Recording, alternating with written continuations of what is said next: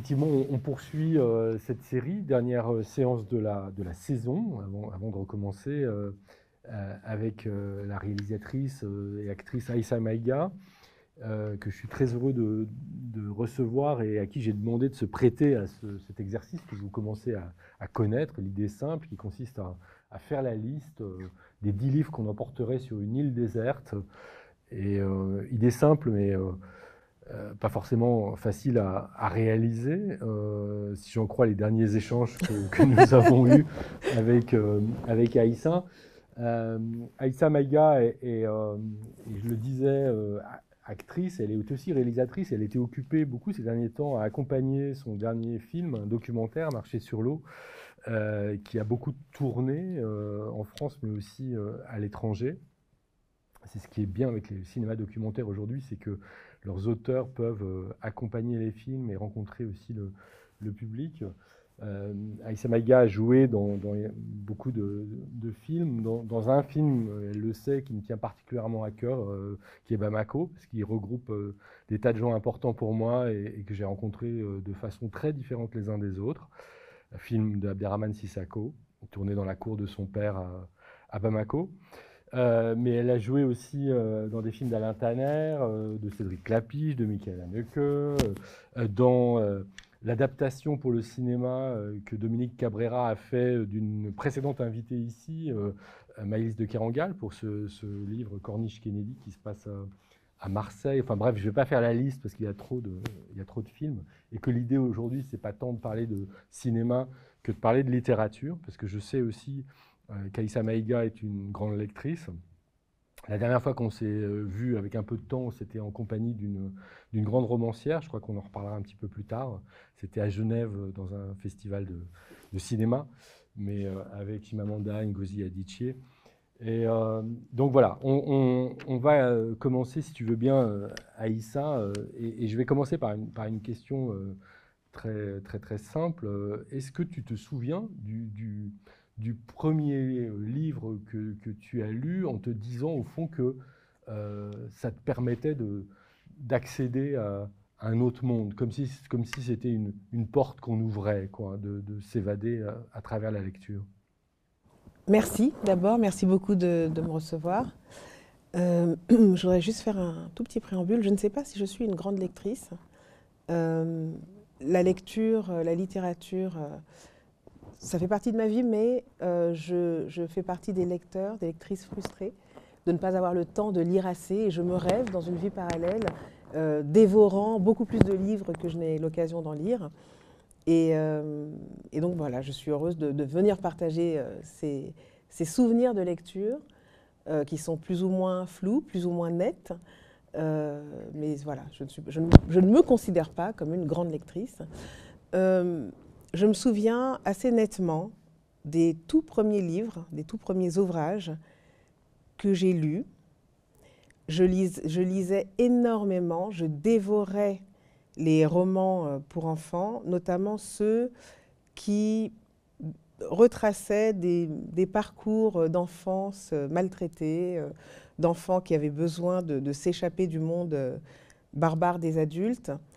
je me souviens assez nettement de, de cette chose que je transgressais, parce qu'à un moment, il fallait bien éteindre la lumière pour dormir, et je me débrouillais pour trouver un ray de lumière sous la porte, ou, euh, ou le matin faire semblant de dormir pendant le plus longtemps possible, pour euh, continuer à, pour rester en fait dans cet univers avec ces personnages et avoir le sentiment de, de traverser avec, euh, avec ces, jeunes héros des, parcours difficiles et des parcours qui étaient aussi des parcours de résilience. Donc il y avait, euh, ça paraît très vieux maintenant, un bon petit diable. Je pense avoir lu Les Malheurs de Sophie, mais je ne m'en souviens pas. Plus tard, j'ai lu euh, évidemment le journal d'Anne Frank. Encore plus tard, euh, des récits. alors, il y a le titre d'un livre dont je ne me souviens pas, mais l'histoire m'est restée assez nettement, l'histoire de deux jeunes filles. Et le titre, ça y est, je l'ai. L'une est noire, l'autre blanche. Et c'était l'histoire d'une amitié entre deux, deux enfants, deux jeunes filles, en Afrique du Sud, au temps de l'apartheid. mon ami Frédéric. Voilà, il y a eu comme ça plein de récits qui ont qui m'ont vraiment marqué et qui m'ont, je pense, aidé à, à comprendre que derrière la souffrance, il y avait aussi une, il y avait une manière de s'échapper. Pourtant, je n'ai pas eu qu'une enfance malheureuse, loin s'en faut, mais euh, certaines épreuves sont venues percuter mon, mon existence et ont, on fait de la lecture un, vraiment un radeau. C'est une sorte de refuge pour certains moments d'isolement par rapport au reste de la famille, des amis. C'est un moment de, un moment de solitude très noble, euh, des moments où j'avais peut-être le sentiment de maîtriser, euh, maîtriser le temps, maîtriser euh, l'usage que je faisais du temps, et, le sentiment de s'extraire aussi du monde, de ne plus appartenir, de choisir de ne plus appartenir pendant un temps. Ça, c'est des lectures d'enfance. On sait souvent que ça peut être un moment euh, assez propice euh, au plaisir de la lecture et que parfois, pas toujours, mais parfois, l'école vient un peu perturber ça. Qu'est-ce qu'il en a été pour, pour toi? L'école a toujours été un endroit dans lequel j'ai aimé aller, jusqu'en seconde peut-être, jusqu'au moment où j'ai commencé à avoir besoin de, de, faire ce que je voulais de mon temps, mais sinon, avant ça, j'étais euh, une élève avide euh, de, pas seulement d'apprendre, mais avide de toute la vie sociale qu'il y avait euh, en classe. J'ai toujours été très bavarde, y compris durant les cours. Et, j'avais vraiment besoin de, ce temps-là. Et l'école a vraiment joué un rôle très moteur dans, mon goût pour la lecture. J'ai eu la chance d'avoir des professeurs, enfin d'abord des, des euh, qui était formidable et qui, savait nous emmener vers des récits. Euh, euh, je faisais toujours partie des clubs de lecture. voilà, j'étais très, très enthousiaste. Et puis, il y a eu aussi les livres à la maison. J'ai grandi dans un univers où il y avait des livres, où je voyais mes parents, que ce soit mes parents biologiques ou ma tante et mon oncle qui m'ont qui élevé ensuite, je les ai toujours vus lire. J'ai le souvenir quand j'étais toute petite enfant, on avait une chambre d'amis et mon père avait là tous ses livres et notamment un livre de Mohamed Ali, comme ça, en sueur. Euh, et le livre était vraiment posé là comme un beau livre. Il y avait aussi euh, d'autres ouvrages avec plein de, comment dire, d'alphabets différents et des alphabets africains que je n'ai, pour certains, pas revus, plus jamais revus. Et donc, je, passais du temps à regarder ça, à déambuler. Je ne faisais pas que ça, mais, mais euh, les livres étaient pour moi des objets importants dans une maison. Il y a les livres qui m'étaient accessibles immédiatement, ceux qui étaient des livres peut-être plus, plus ardus et qui ont quand même, euh, quand même compté juste parce qu'ils étaient là en fait. Et ils avaient une forte, une forte valeur symbolique. Des livres de photographie également, beaucoup. Sur les livres plus ardus, tu, as pris du plaisir à, être confronté à des, choses un peu compliquées qu'on n'arrive pas à comprendre tout de suite, mais qui donnent envie de, de poursuivre l'effort? J'y reviendrai. Je sais qu'il y en a eu, mais là, ça ne me, revient pas tout de suite. Et la lecture, c'est pas que les livres, c'est aussi les journaux. Par exemple, ton père était journaliste. J'imagine que l'information occupait une place euh, importante. Est-ce que euh, tu as pris cette habitude aussi de, lire la presse? Alors, quand j'étais euh, enfant, je ne savais pas bien ce que ça voulait dire journaliste, à part le fait que mon père partait souvent en mission. Donc il était, euh, je savais, sur le continent africain, dans divers pays, il m'en parlait finalement assez peu. Pour moi, le journalisme, c'était l'absence. Voilà. Et c'était aussi l'hyper-présence, parce que, euh, pour plusieurs raisons. D'abord parce qu'il y avait souvent à la maison, quand on allait visiter les, tantes et oncles, etc., souvent des débats très animés. Et j'adorais cette atmosphère. Dans la, alors là, pour le coup, je ne comprenais rien, mais je voyais que les adultes se creuser les méninges pour chacun trouver l'argumentation la plus percutante possible pour remporter le morceau. Et puis parfois ça criait, et parfois il y avait des longs silences appuyés. Et c'est des moments pour moi qui étaient euh, des moments de... J'étais dans un cocon, j'aimais être là, et, et, pour mon père c'était complètement normal.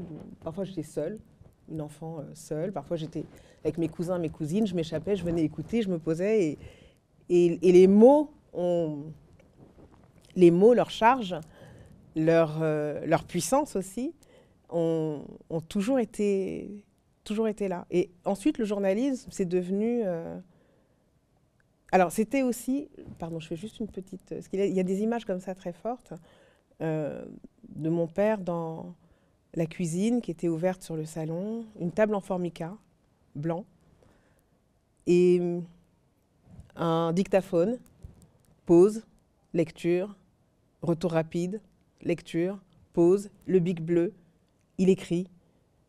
Et il est dans un silence tellement intense que je sais que c'est important.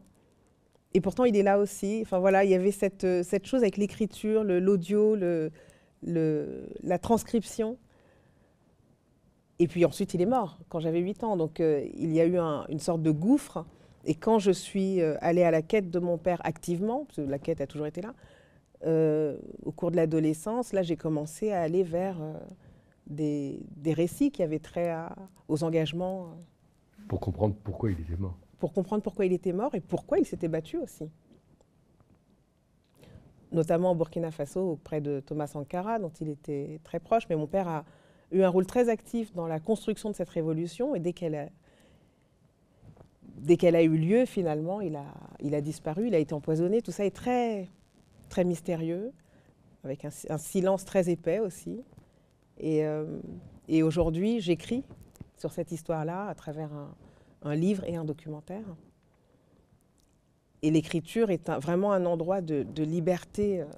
Je m'exprime de façon tellement plus libre en écrivant que quand je, je parle avec parce que je sais pas le, le, rythme tout est différent dans le rythme de la pensée le, et puis il y a quelque chose d'extrêmement de, charnel dans l'écriture. Ça passe vraiment par, euh, par les tissus, par la chair, par, euh, par le, le, corps, les vibrations. Il y, a, il y, a, quelque chose comme ça à la fois de, de, très, parfois un peu abstrait et puis très charnel en même temps. Donc j'imagine que ça t'a conduit à lire, parce qu'on va le voir, la, la, liste est surtout faite de, li de, littérature, mais à lire autre chose que de la littérature, à lire oui. de l'histoire, à lire, oui, à lire des documents. Du, tout à fait, comme... Euh, comme par exemple le livre de Jean Ziegler, euh, dont le, alors je vais avoir des trous de mémoire, c'est sûr, beaucoup, mais ça va me revenir. Euh, ça va me revenir. Donc sur l'exploitation des masses sur la planète, le capitalisme. Alors ça, c'est des, des, lectures un peu détournées. Je ne le lisais pas exactement pour avoir des clés de compréhension sur l'engagement de mon père, mais c'était plus une espèce de toile de fond une sorte de mosaïque qui, qui a finalement euh, donné sens à, l'engagement de mon père, mais pas de façon toujours directe. Alors, on en vient, on en vient à cette liste euh, qui jusqu'à il y a peu comportait un peu plus des, 10 livres autorisés. Euh, et le premier, euh, le premier c'est un livre d'Amin Mahalouf, Les désorientés. Oui.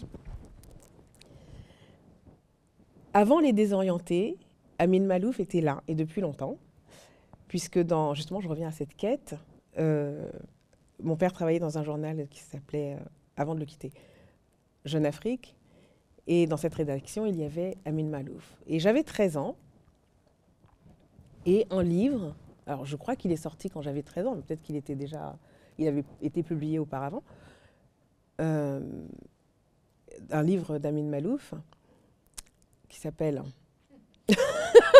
J'étais en train de gagner du temps. L'histoire de ce on pape. Complétera, on oui, voilà.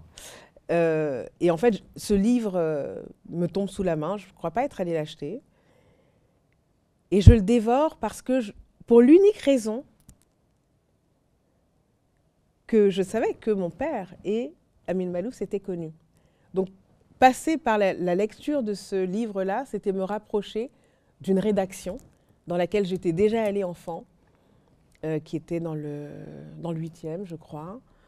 Et euh, depuis, j'adore d'ailleurs les rédactions. Et j'ai souvent l'occasion d'y aller en tant que comédienne quand on fait les, les promos. Et voilà, ces grands open space avec plein de gens qui bossent, euh, comme dans une ruche, vraiment, ça m'émeut au plus haut point. Et donc, je, je, découvre ce, cet ouvrage d'Amin Malouf Et le deuxième livre que je lis de lui, beaucoup plus librement, pas pour aller sur la trace d'eux, en tout cas pas consciemment, euh, c'est Les Désorientés. Et c'est l'histoire d'un homme qui vit à Paris, qui est d'origine euh, syrienne ou égyptienne, je ne sais plus, qui est réveillé un matin à, à 5 heures, il est très tôt, il dort auprès de sa femme et il reçoit un SMS, un de ses vieux amis est mort au pays. Et on lui demande s'il veut bien rentrer pour assister aux funérailles. Et cet homme est en résistance. On sent qu'il a un amour pour euh, son pays qui est très fort, qu'il a un lien avec le défunt qui est également très fort, mais que finalement, après avoir passé toute une vie aussi loin de chez lui, revenir, retourner, est devenu la chose peut-être la plus difficile. Et il n'est pas prêt à entrer en, collision avec son passé, avec euh, ses fantômes.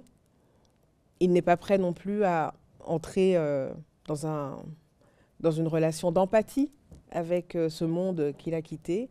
Et il est bousculé comme ça, et, l'image qu'il se tend lui-même est extrêmement dévalorisante. Et il va y aller. Et c'est un voyage avec, euh, avec un intellectuel du Moyen-Orient qui constate avec beaucoup d'amertume une jeunesse passée, mais aussi et surtout des idéaux qui, se sont évanouis. Et, en même temps, il va retrouver toute sa... Il va retrouver beaucoup de choses en chemin tout en étant en, résistance. Et voilà, c'est un livre qui est vraiment en, tension entre le, la peur et le, et le désir de, de retourner sur les traces euh, du passé. Tu disais avant de parler des désorientés que tu avais lu un, précédent livre de Amin Malouf. Est-ce que c'est quelque chose Léon l'Africain. Léon l'Africain. C'est Léon l'Africain. Vous aviez trouvé? Est-ce que c'est quelque chose que tu fais euh, fréquemment que de, que de suivre les auteurs? Parce que tu as lu un livre, tu vas, tu vas en lire d'autres, et pas forcément les uns après les autres immédiatement, mais...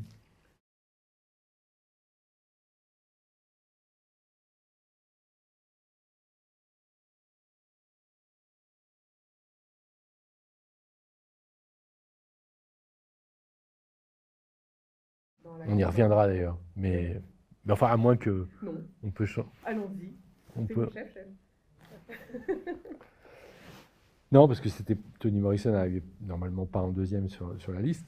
C'est quelqu'un dont je citais le nom euh, tout à l'heure, euh, qu'on avait vu ensemble à, à Genève, euh, Simamanda Ngozi Adichie, pour un, non pas pour Americana, mais, mais pour L'autre moitié du soleil, qui est, qui est, un roman antérieur en fait à ce, à ce très grand best-seller qui l'a fait connaître. Oui. Écrivaine nigériane euh, qui, qui euh, a un moment habité aux États-Unis puis choisit de revenir habiter au, Nigeria.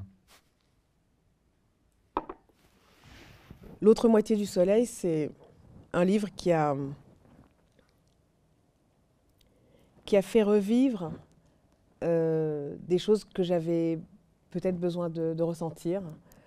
une génération dans les années 60 au, Nigeria qui, qui s'engage euh, dans, dans l'idée de, la construction d'un pays africain debout. C'est euh, une, une, bande d'amis qui, euh, qui est aussi bien dans, dans les petits détails du bonheur quotidien que dans les, grands idéaux portés avec énormément de ferveur. Et, et Chimamanda Ngozi Adichie raconte avec une, une précision, une acuité et, une, euh, une émotion très grande. Le, les petites choses qui font, qui tissent les relations entre les êtres, qui, qui donnent vie, qui donnent corps à, par exemple, un enfant sorti du village qui va devenir boy dans une famille et, et qui va saisir la chance de sa vie dans cette famille-là euh, de devenir quelqu'un d'autre. Euh, elle s'est raconté euh, les affres et, le, et les vertiges euh, du couple amoureux. Elle, et elle raconte dans cette petite histoire une histoire plus grande qui est celle du, du, Nigeria et notamment du Biafra.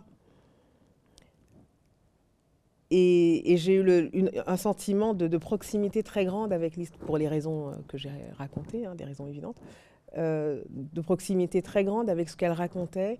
Et j'ai eu vraiment le sentiment de, d'abord d'être là avec eux, de les voir, de les entendre, de les ressentir. Chaque fois que le livre se refermait, c'est la magie de, la lecture. Ces personnes-là étaient avec moi, que, je, sois dans le métro ou dans ma cuisine euh, ou euh, sur un, plateau de cinéma. Et, euh, et puis cette, cette faculté qu'elle a de faire revivre une mémoire, une mémoire collective, qui est, je crois, un petit peu tabou quand même au Nigeria, c'est quelque chose qui me ramène à, l'envie que j'ai de, moi-même être dans une, capacité à, créer de la mémoire. Chez Amanda Ngozi Adichie, c'est une écrivaine, c'est une romancière, euh, poète aussi, mais c'est aussi une intellectuelle au sens d'intellectuel engagé. C'est quelqu'un qui peu à peu a été amené à prendre euh, la parole à travers des textes plus brefs, un manifeste féministe par exemple qui, qui est élu justement à Genève dans, beaucoup de langues différentes, qui a, eu un, retentissement assez considérable. Euh, comment tu, perçois cette, dimension de certains écrivains, c'est-à-dire pas simplement comme euh, auteurs de, littérature, mais ceux qui décident, et ce n'est pas le cas de tous, de profiter peut-être d'une notoriété pour euh, faire entendre des messages politiques euh, quelles que soient ces, politiques d'ailleurs, elles, peuvent toucher différents, domaines. Je ne sais pas si je sais répondre à cette question. Euh, peut-être que je peux la ramener à la question de, l'artiste euh, plus qu'à la question de, l'écrivain ou de l'écrivaine. Je me débat depuis très longtemps avec cette, cette question-là. quel est le meilleur engagement? Quelle est la meilleure forme d'engagement? Est-ce qu'il faut euh, tout mettre dans une œuvre uniquement sans la commenter et sans s'adresser au, monde autrement que par l'œuvre elle-même? Est-ce que finalement c'est pas ça qui est le plus, efficace, qui va laisser le plus de traces? Ou alors euh, est-ce qu'il faut profiter de, ces plateformes qu'on crée en, faisant un film, en créant une œuvre, pour euh, prendre la parole de façon peut-être plus directe aussi plus immédiatement connectés euh, au monde qui nous entoure. Euh, et, je dirais qu'on a besoin de ces voix-là. On en a besoin. Moi, j'ai besoin aujourd'hui d'entendre, parce qu'on est dans une période qui, peut-être qu'il y, en a eu beaucoup, hein, et que finalement ce qu'on vit n'est pas si original que ça, mais dans une période où il y a des, tensions énormes dans notre, voilà, dans, le temps qu'on vit des, questions comme ça qui, sont, qui, étaient, qui existaient mais qui étaient peu audibles. Euh, les questions liées aux minorités notamment. Euh, peut-être que sur ces sujets-là, on a besoin que les auteurs qui sont entendus, qui sont lus, qui sont aussi respectés, participent à une forme de, entre guillemets, d'activisme qui permet de, pousser euh, des, questions sur le devant de la scène. Je ne sais pas si ça répond en fait à, question Si, ça répond, euh, ça répond très bien. Et ça ne l'empêche pas par ailleurs aussi d'adresser dans des textes plus brefs des questions plus personnelles et plus intimes, puisqu'elle vient de publier un livre sur son père euh, qui, est, mort pendant la, pandémie de, Covid. Histoire du chagrin, ou je ne sais plus comment ça s'appelle exactement. Euh, bon, moi je me sens très connectée à cette autrice. Hein. J'ai l'impression de marcher un petit peu dans, ses pas et d'avoir l'opportunité d'éclairer des zones qui restent un peu euh, dans l'ombre. Euh, bien que j'ai aucun mal à parler du deuil, de la perte euh, et de la, mort, tout simplement, le rapport qu'elle a avec son père, avec son pays, avec la mémoire, avec l'engagement, tout ça fait que je, je me sens aidée. Ça m'aide à vivre, à traverser tout ça. Le prochain sur, la liste, j'étais très heureux aussi de, le découvrir sur la liste, ce troisième euh, livre et ce troisième nom d'auteur. C'est un, auteur américain que, que j'ai eu la, chance de rencontrer avant même qu'il publie son premier livre. Il était journaliste à l'époque au Village Voice, il était critique de télévision.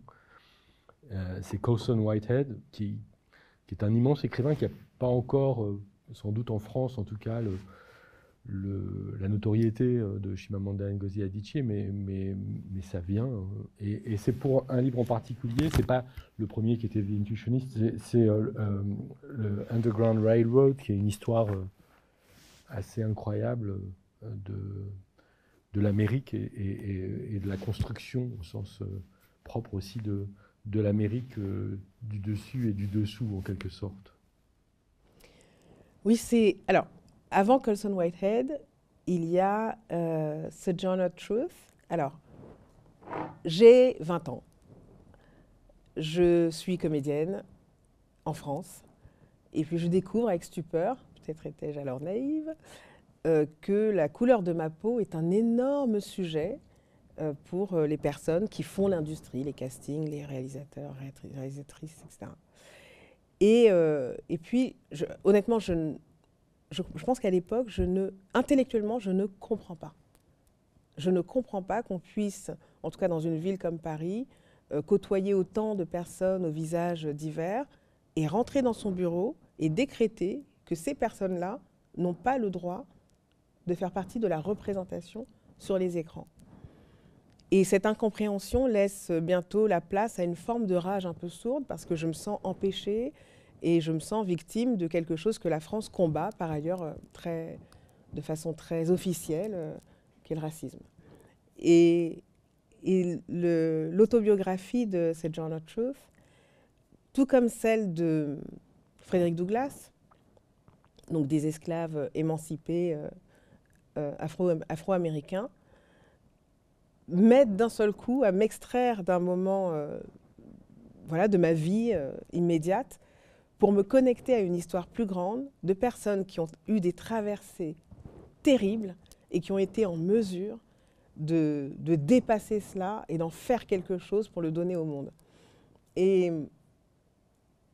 et je suis allée vers ces, récits-là euh, parce que je ne les trouvais pas en France, euh, que le, le, champ de la recherche universitaire euh, n'était pas un endroit dans lequel il était facile euh, pour les historiens de, se saisir de ces sujets-là. Et, du coup, la, littérature américaine était quasiment la seule qui pouvait m'aider à retracer le, fil d'une histoire des Noirs dans le monde occidental. Il y a eu d'autres ouvrages, comme Du Noir au Nègre de Sylvie Chalaille, qui est une historienne française et qui a retracé la, présence des, Noirs dans le théâtre français de 1550 à 1960. Euh, bon, il y a eu d'autres ouvrages, mais j'ai eu vraiment besoin de, de, recoller certains morceaux euh, d'une histoire qui ne m'avait pas été enseignée et qu'il me paraissait absolument indispensable de comprendre pour ne pas euh, devenir victime de mon propre ressenti, de ma propre colère en France. Et c'était il y a 25 ans, 27 ans, 26 ans c'est pareil.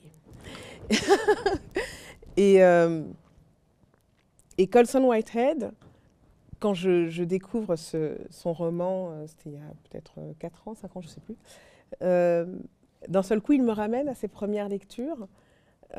et en même temps, il a la puissance d'un écrivain qui arrive à ramener chaque pan de cette histoire lointaine dans le temps dans, notre, euh, bah, dans ce qu'on vit, dans les enjeux qu'on traverse dans, dans, beaucoup de pays occidentaux euh, qui sont d'anciens pays coloniaux.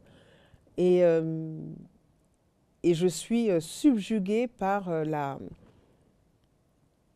la façon dont il met à nu l'inconscient américain, notamment esclavagiste, et la façon dont cet inconscient est totalement relié à ce que nous traversons aujourd'hui, avec une histoire qui est euh, épique. Euh, j'aime aussi ce genre de récit. Et euh, voilà. Et j'ai pas vu la série.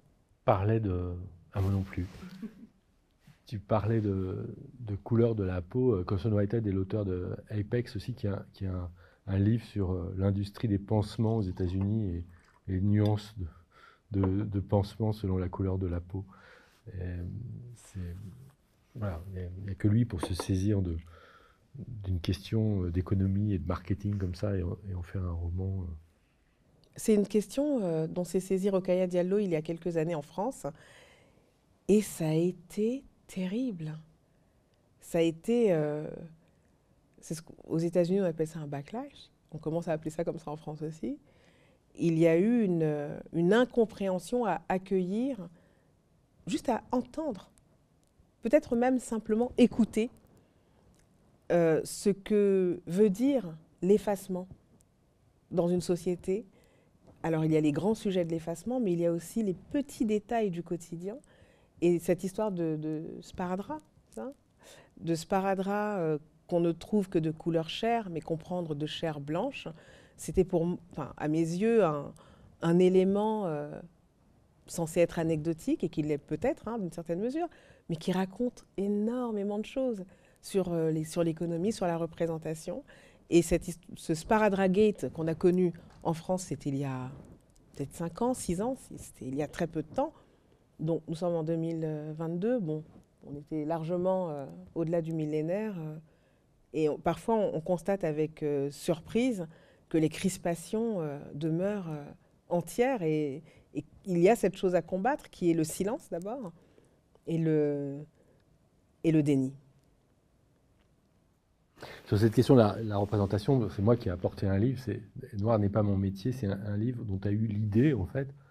Euh, l'idée qui consistait à réunir des, comédiennes, des actrices noires pour poser cette question dont tu parlais tout à l'heure, c'est-à-dire mais pourquoi, euh, pourquoi il y a des gens dans des bureaux qui, euh, qui font que dans les castings, on rende impossible la présence à l'écran de ces femmes comme d'hommes euh, noirs, pourquoi certains rôles leur sont euh, interdits. Euh?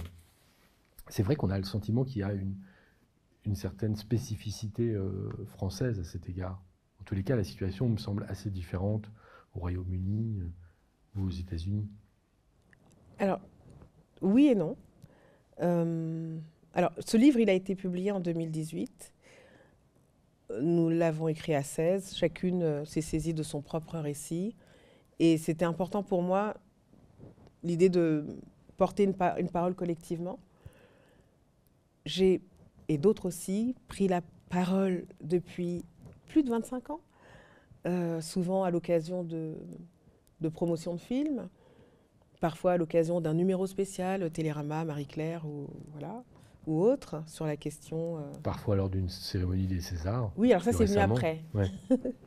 Mais euh, mais pendant tout ce temps-là, j'avais été quand même très patiente, euh, très optimiste. Et j'ai constaté petit à petit d'abord que je m'épuisais, que ces prises de parole-là étaient entendues, c'était audible, parce que voilà, une actrice qui parle de son métier finalement, euh, et qui explique qu'elle n'a pas assez de rôle, bon, c'est quelque chose qu'on peut, peut entendre, qu'on accepte. Euh, et pour autant, rien ne bougeait véritablement. Je, n'ai pas constaté de prise de, position euh, collective dans le métier pour un moment changer, changer la donne et ouvrir, ouvrir et permettre que les, que les opportunités soient accessibles à toutes, à tous, pas simplement devant la caméra, mais aussi derrière la caméra et aussi et surtout dans les endroits de, décision, des endroits, où des endroits de pouvoir. Et, euh, et, ce livre, il arrive donc en 2018, en, au tout début de la vague MeToo.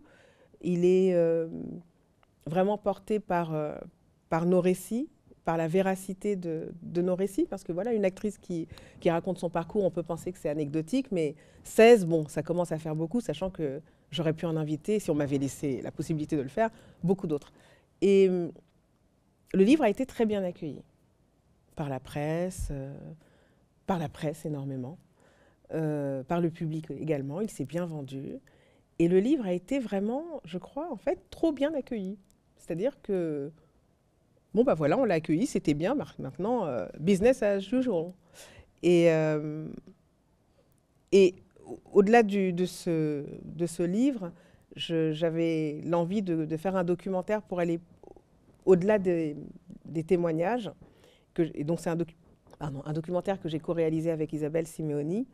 Et nous sommes allés aux États-Unis, au Brésil et en France, évidemment, pour euh, interroger l'industrie, des gens qui, qui, sont devant la caméra, derrière, des gens qui prennent des décisions parfois. Et c'est vraiment ce documentaire finalement qui a tout changé parce que là j'ai eu une, une, méthode euh, qui ne reposait plus uniquement sur mon ressenti, mais j'ai épluché tous les rapports du CSA depuis 2000 jusqu'à 2018.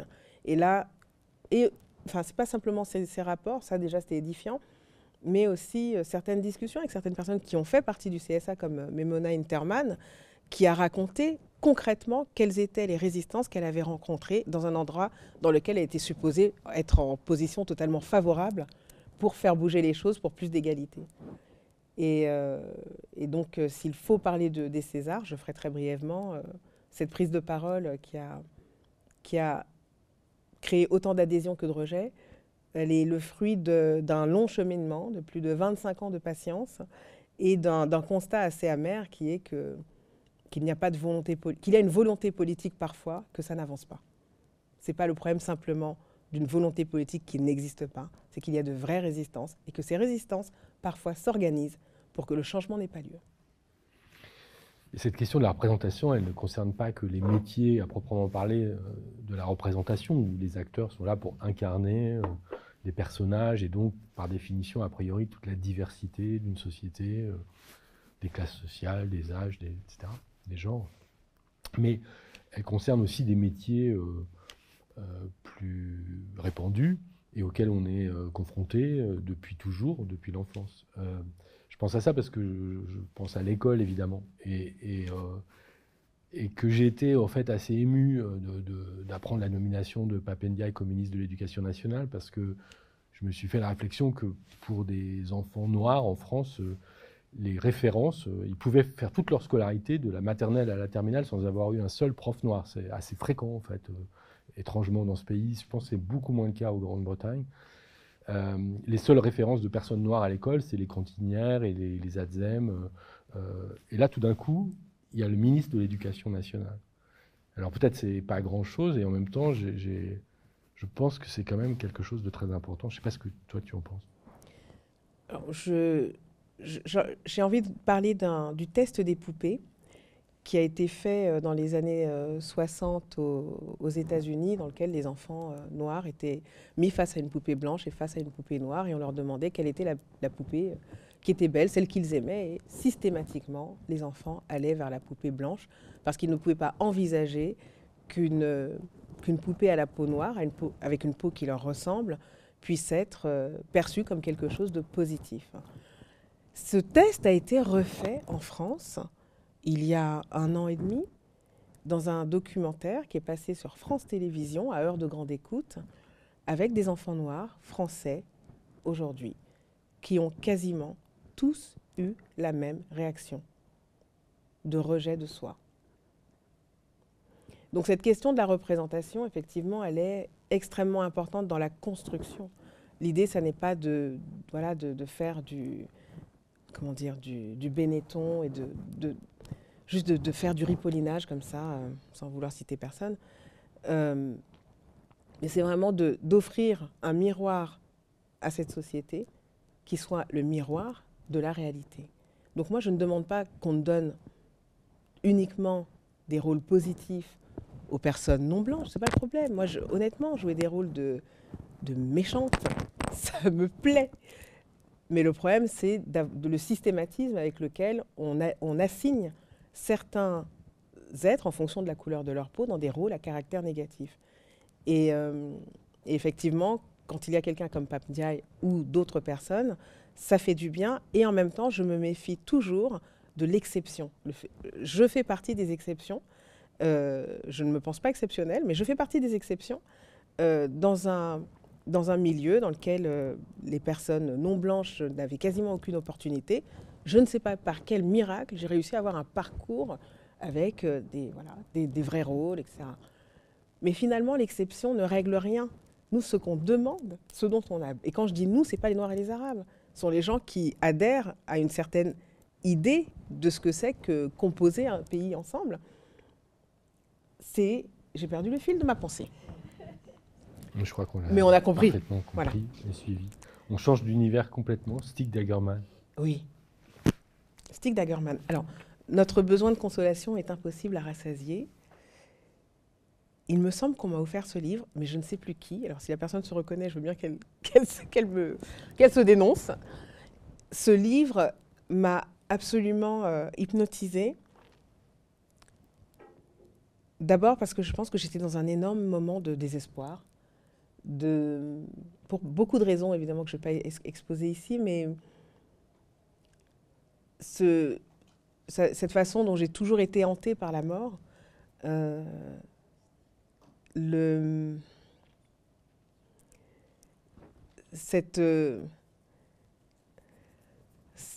ce rapport à la survie, en fait, émotionnelle, euh, c'est quelque chose qui a toujours été là, mais qui n'est pas très visible, je crois, chez moi. Parce que je, suis aussi par ailleurs, enfin voilà, on est tous multiples, et je suis aussi par ailleurs euh, quelqu'un de, très, très léger. J'aime dire des conneries, et, voilà, j'aime aussi le, les aspects très, très positifs et simples de la vie, mais il y a cet endroit de moi qui est qui s'est reconnu dans, euh, dans ce que Stig Dagerman euh, décrit dans, dans ce livre. je pense qu'il est plus désespéré que moi. La suite euh, de sa vie l'aura montré.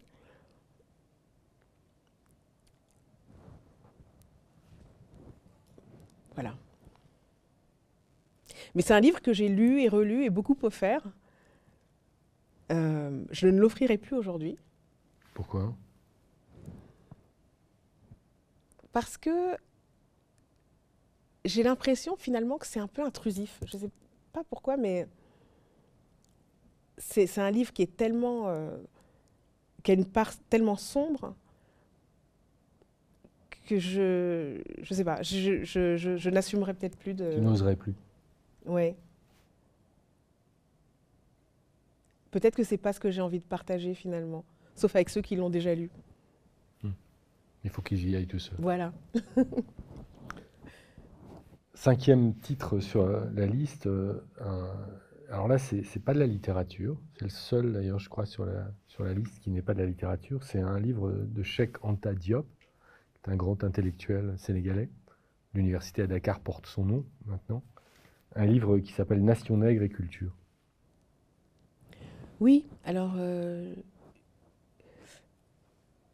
dans ce, ce, désert euh, de...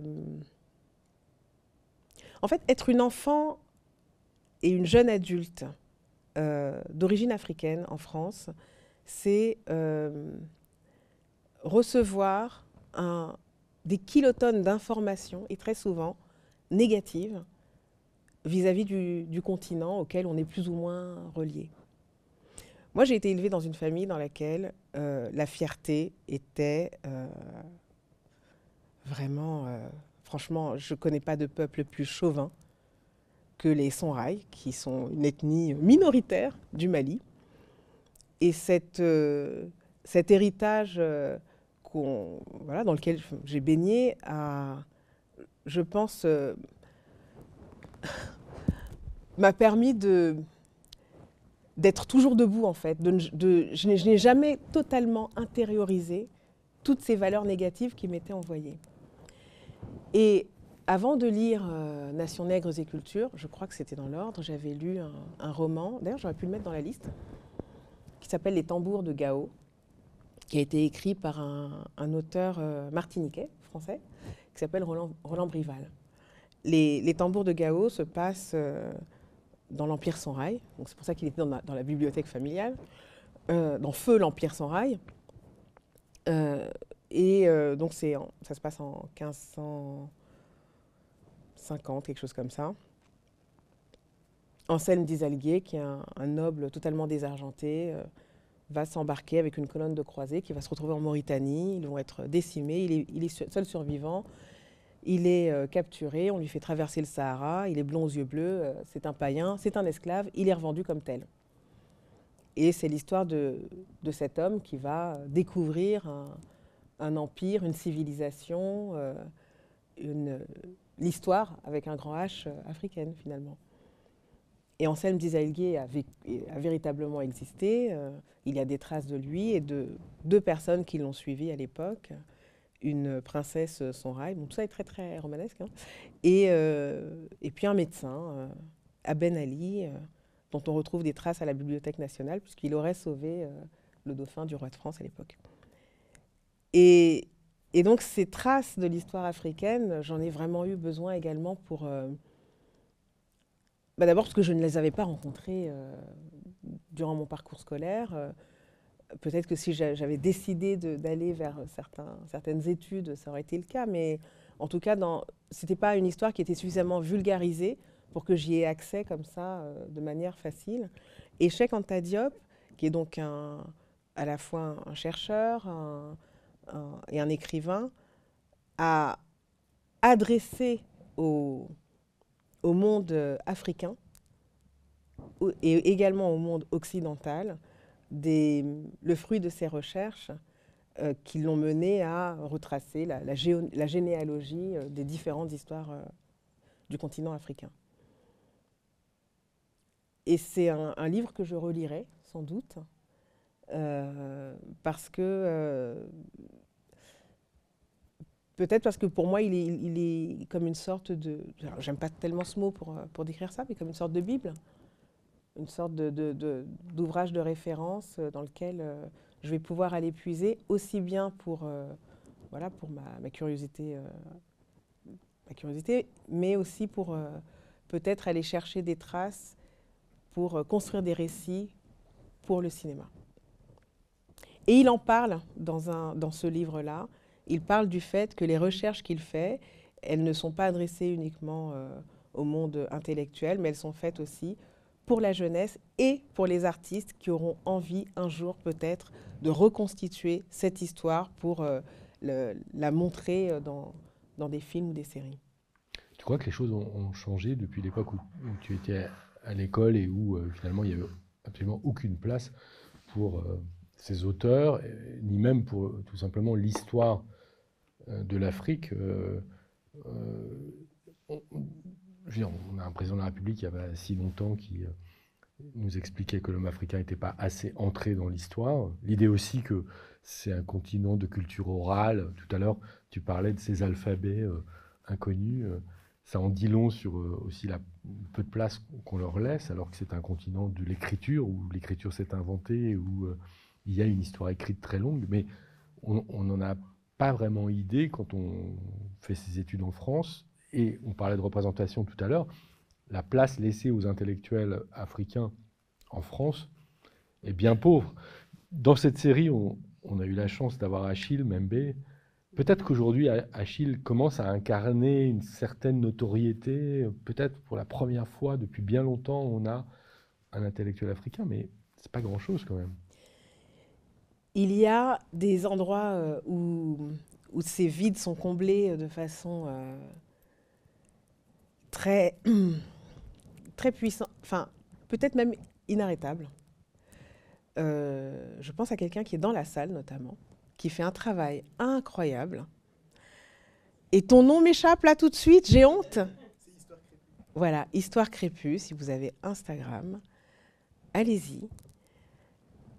C'est un exemple très fort parmi d'autres de quelqu'un qui, euh, grâce aux nouveaux euh, médias, aux réseaux sociaux, euh, ouvre une fenêtre de perception quasiment nouvelle en s'emparant de, faits historiques, en s'emparant aussi de débats actuels pour les décortiquer, peut-être les déconstruire ou, re, comment dire, ou resituer certaines, certaines notions qu'on a oublié ou qu'on méconnaît.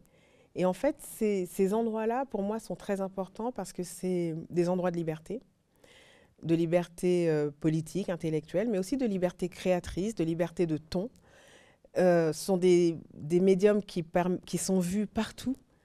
Euh, et là, aujourd'hui, on est dans un moment où certains et certaines arrivent à abolir des frontières qui auparavant étaient des, murs infranchissables. Euh, et, je crois qu'il y a dans ces endroits-là des gens qui vont vraiment créer des œuvres euh, faites d'images, mais aussi d'écrits. Et on va avoir des surprises parce qu'on ne les voit pas venir. Le livre suivant, tu as dit un mot de l'auteur tout à l'heure. Visiblement, c'est euh, une autrice qui t'accompagne euh, depuis longtemps et, il a fallu choisir un livre. C'est Soula et l'autrice, c'est Toni Morrison. Oui, Soula, je l'ai choisi parce que. Euh, alors, je n'avais pas choisi de le lire. C'est une jeune femme qui s'appelle Maimouna Koulibaly qui, lorsqu'on avait 20 ans, m'a appelé en me disant Écoute, j'adapte un livre de Toni Morrison pour le théâtre euh, et je voudrais que tu joues le rôle de Soula. Ok, super. Euh, je, dévore euh, ce bouquin. Et le livre est indissociable évidemment de l'aventure théâtrale. on a fait ça avec rien. et Maimouna était habitée par une, vision et le besoin de raconter l'histoire de ces deux jeunes filles, deux enfants, qui sont élevés dans le, même quartier et qui vont s'inventer un, monde pour, euh, pour échapper au leur. Et l'une d'elles va partir, faire sa vie ailleurs. Et, lorsqu'elle revient, évidemment, c'est l'occasion de, de, revisiter tout, voilà, tous les parcours que les uns ont eus ou pas, les empêchements, les, ceux qui ont les mains sales, ceux qui ont choisi de, de se taire ou, qui ont sombré dans la folie. Enfin, c'est ah, évidemment, comme souvent avec Toni Morrison, le portrait euh, d'une, euh, d'une société, souvent à travers euh, la question des femmes, parce que c'est au carrefour de, beaucoup de sujets. et, et du coup, j'ai une tendresse particulière pour ce livre que j'ai plus joué que lu. Et ça t'a pas empêché de lire d'autres romans de Toni Morrison? Tout à fait. Mm, mm. Et, j'ai eu la chance de la rencontrer euh, quand elle est venue à Paris. Alors c'était... Elle est venue recevoir une, une médaille importante, peut-être pas la Légion d'honneur, mais... Euh, si, je crois. C'était ça mm. Et, euh, aux États-Unis, elle a eu la, la, médaille Medal of America. Qui est le Graal Elle l'a eu dans, dans, le même groupe, de, parce qu'il y avait dix personnes, c'est Barack Obama qui lui a remis elle m'a fait le récit de cette remise et elle, était avec John Glenn, l'astronaute, et avec Bob Dylan. C'est magnifique. Et elle n'en revenait pas elle-même, en fait, de, ce moment. Et j'ai été prévenue par accident, de, à la dernière minute de sa venue. Et, et quand elle est sortie euh, de, la salle, j'étais avec mon fils, le cadet, qui avait à l'époque peut-être 6 euh, ans.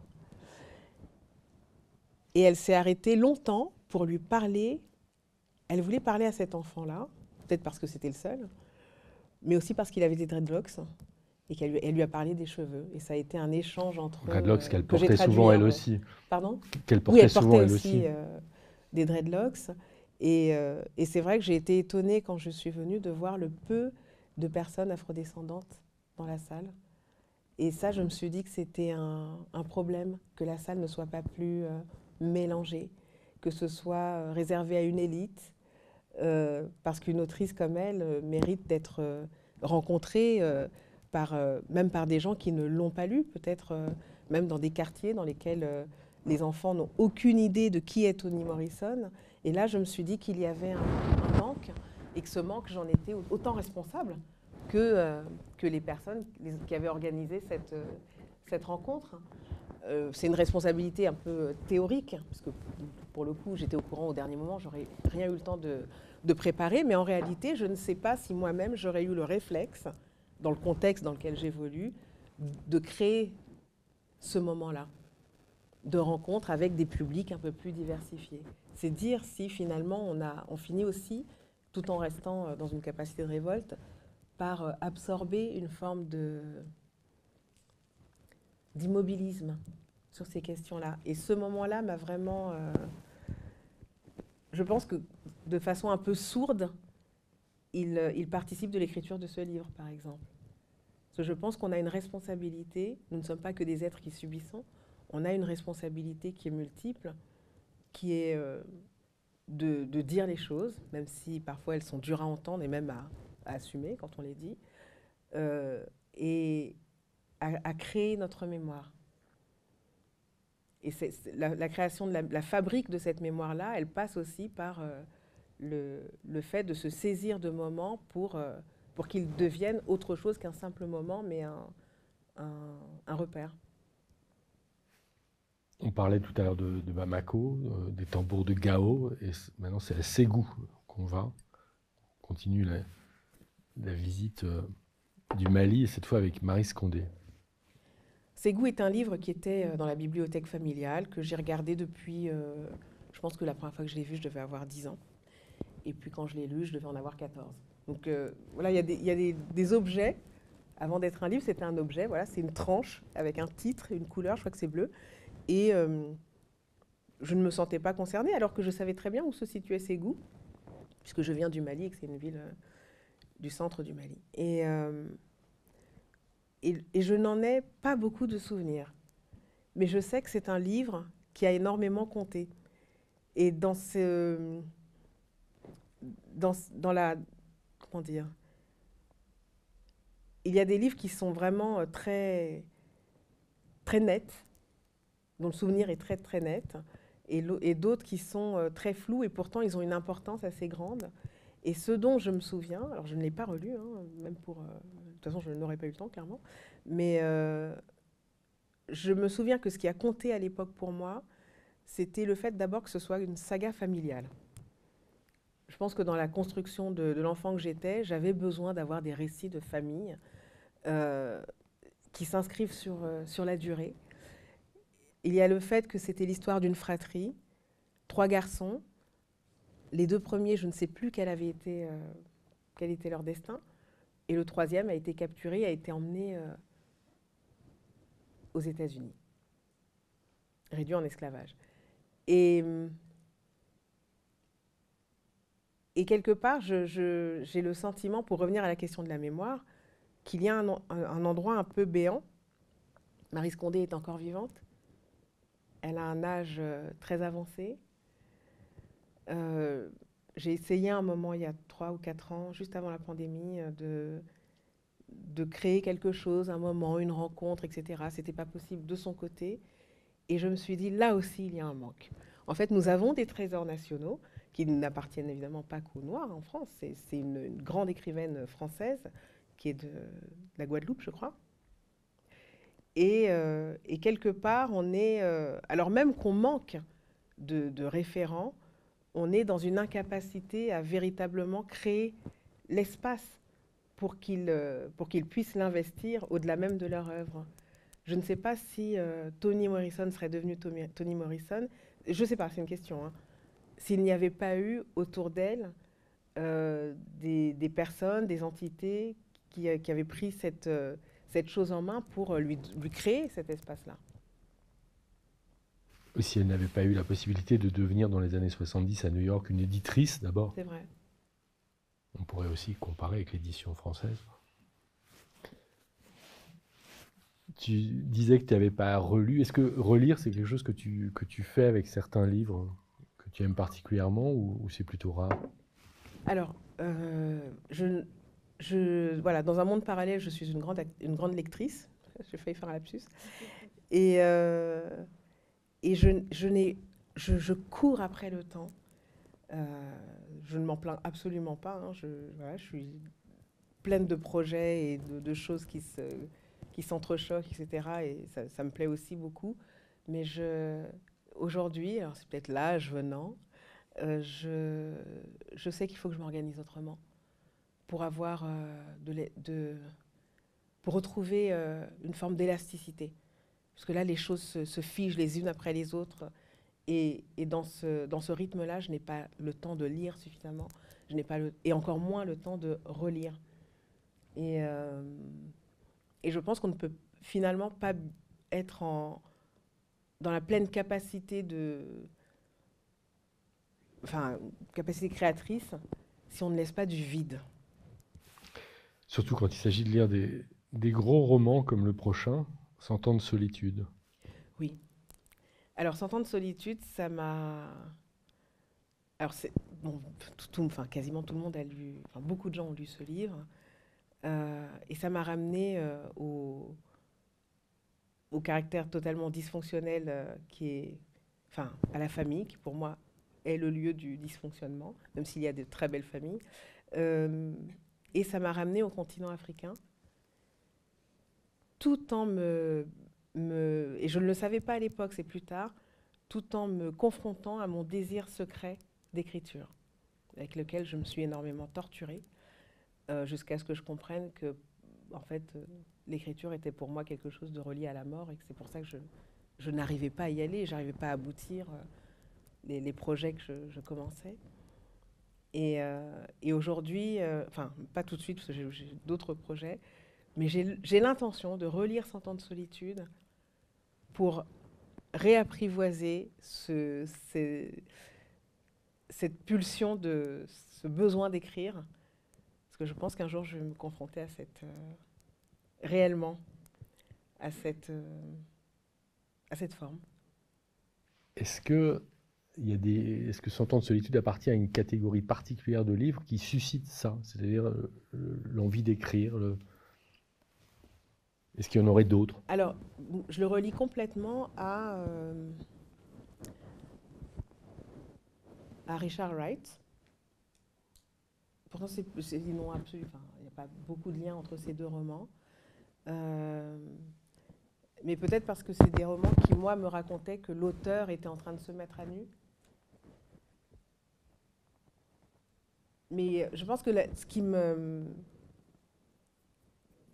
ce qui me, me ramène à, à, quelque chose de de la famille et de, de, l'Afrique et du désir d'écriture, c'est la place de, la magie dans le roman. Puisque dans la famille d'où je viens et dans l'ethnie d'où je viens, l'invisible tient une place très importante. Pourtant, j'ai grandi en France et voilà, j'ai pas passé mon temps dans des cérémonies de trance. Mais la seule fois où j'y ai assisté, j'avais 6 ans. Euh, c'est un oncle qui, pourtant, n'avait pas le droit de le faire, qui m'y a emmené. Et j'ai enfin su, c'était donc au Mali, euh, j'étais en vacances, et j'ai enfin su à quoi correspondaient les sons que j'entendais tous les jeudis soirs, qui étaient une musique très caractéristique. C'était un peu la messe, en fait. Le jeudi soir, les gens allaient au holei, le holei horei, qui est le, bah, la cérémonie de trance au cours de laquelle euh, les, les, ancêtres ou les entités, en tout cas invisibles, viennent délivrer des messages. Et, euh, et ça, c'est un exemple parmi d'autres euh, de, de, faits religieux ou de croyances ou de, de rapports, en tout cas, euh, à l'invisible, à la mort, à l'au-delà, et aux morts, euh, que, que j'ai finalement assez peu eu l'occasion de, de partager dans, dans, mon monde européen, occidental, et même au sein de ma famille ici. Et, et je pense que si, si euh, le, le, roman de Gabriel Garcia Marquez me marque autant et continue à m'entêter alors que j'ai lu aussi il y a longtemps, c'est parce que c'est sans aucune comparaison, évidemment, euh, il me ramène à l'idée que je dois aller dans cet endroit-là qui raconte à la fois la famille dans ses dysfonctionnements, l'invisible et, euh, et, la, liberté euh, créatrice que je ressens d'une manière, enfin, que je ne ressens de cette manière-là que dans cette phrase, je ne vais jamais la finir. Que je ressens uniquement à travers la littérature. Ouais. L'avant-dernier euh, livre de, de, la liste, euh, on a parlé de, de son frère brièvement tout à l'heure, c'est un livre de Marine Diaye, Trois femmes puissantes. Oui, alors je ne sais pas pourquoi j'ai choisi Trois femmes puissantes, parce qu'après une fois que je lis... Enfin bon bref, ça c'est... Mais c'est dur de choisir. Ça aurait pu être quoi? Rosie Carpe euh, La sorcière Non, ça aurait pu ne pas être Marine Diaye en fait ah, aussi. Oui. Mais... En fait, je, en fait, je pense que c'est quand j'ai parlé de, enfin quand j'ai posé dans la liste euh, Chimamanda, le nom de Marine Diaye est arrivé alors que je n'avais jamais fait le lien entre les deux, alors qu'il est évident. Je pense que, alors qu'elles n'ont elles, elles pas la même euh, forme d'écriture, la même approche, les mêmes angles, mais elles abordent le, la question de, de l'identité euh, contemporaine enfin, d'une façon qui résonne euh, de façon similaire. Euh, voilà, beaucoup de façons dans cette phrase, mais. Et c'est un, un, livre qui était, qui, qui avait pour. Excuse-moi, j'ai un, un, gros coup de barre. Voilà, je dis la vérité. Est-ce que je peux non, respirer une minute? Bien sûr. prends un verre d'eau. Je vais profiter aussi.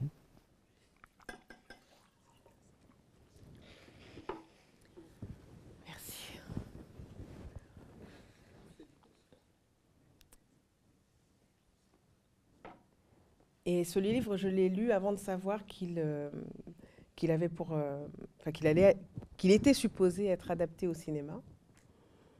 Je l'ai, euh, je l'ai dévoré et je l'ai, je l'ai trouvé absolument hypnotisant dans la façon dont il, il, croise les récits de ces trois femmes qui essayent de s'en sortir dans, dans, le monde en tant que, en tant que femme d'abord. Et, et ensuite, il y a eu ce projet de film qui ne s'est finalement pas fait et dans lequel je devais interpréter ces trois rôles en un.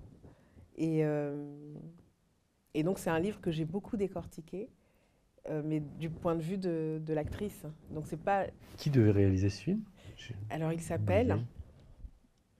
Oh, j'ai honte.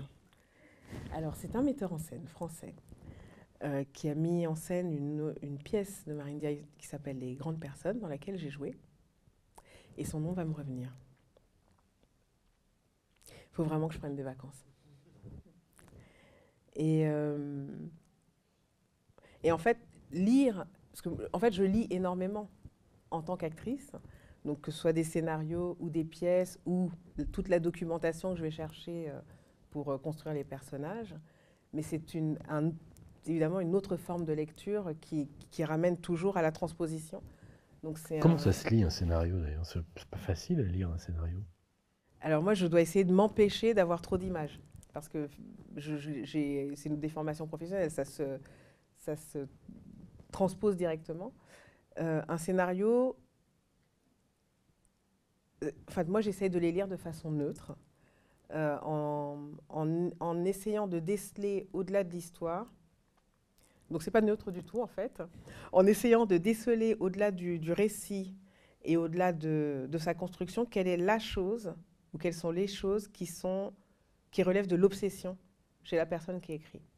Parce que souvent, même quand les, scénarios sont très clairs, euh, il y a des clés à trouver et parfois elles sont logées dans un tout petit endroit euh, sur lequel on passe euh, voilà, sans prêter attention. Et pour le coup, les scénarios, je les lis et je les relis au fur et à mesure de, l'élaboration du, projet, pendant le tournage également. Je retourne, euh, voilà.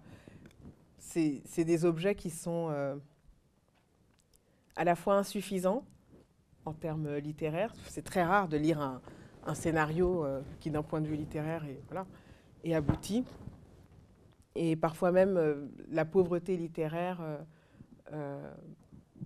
n'opère pas comme un, un, masque sur des problèmes qu'on rencontre plus tard sur le tournage. Mais mais ça se lit de, de manière euh, presque détachée en fait. Comme réalisatrice, cette fois, tu t'imagines un jour euh, adapter un roman au cinéma? J'ai fait un, un, important travail d'adaptation du roman, euh, de, roman Brival, de Roland Brival, Les tambours de Gao. Et c'est un travail qui m'a passionné euh, d'abord parce que je me suis reposée sur le livre lui-même, et que euh, j'ai voulu développer et aller au-delà du livre, puisqu'à la fin du livre, les personnages se retrouvent à Tanger, ils regardent, ils essayent de regarder par-delà la mer. Et euh, donc j'ai plongé dans cette France de, la guerre de Cent Ans pour euh, essayer de le resituer. Mais c'était à l'époque où je me torturais beaucoup avec l'écriture, donc je ne pouvais pas finir. Et, pourtant, le projet a failli aboutir, parce qu'il avait rencontré l'intérêt de Martin Scorsese. Et, et j'ai eu quatre ans d'échanges avec lui autour de, de l'adaptation de ce livre. Et il espérait beaucoup du côté français. Et en France, on me prenait pour une mythomane quand je disais que Martin Scorsese était très intéressé par ce projet. Donc, euh, c'est l'époque où il produisait cette série de documentaires sur les sources de la il, musique oui, au Mali. Il avait déjà il avait fait ce, ce ouais. documentaire euh, très beau.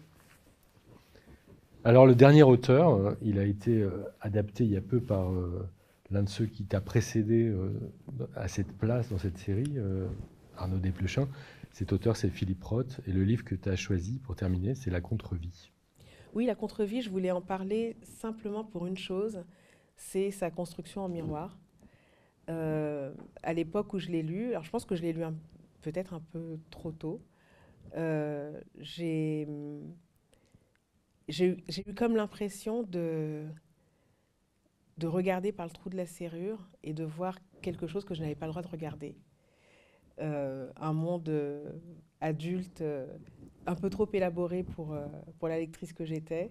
Et en même temps, j'étais fascinée par la, la, complexité de la psyché de ces personnages.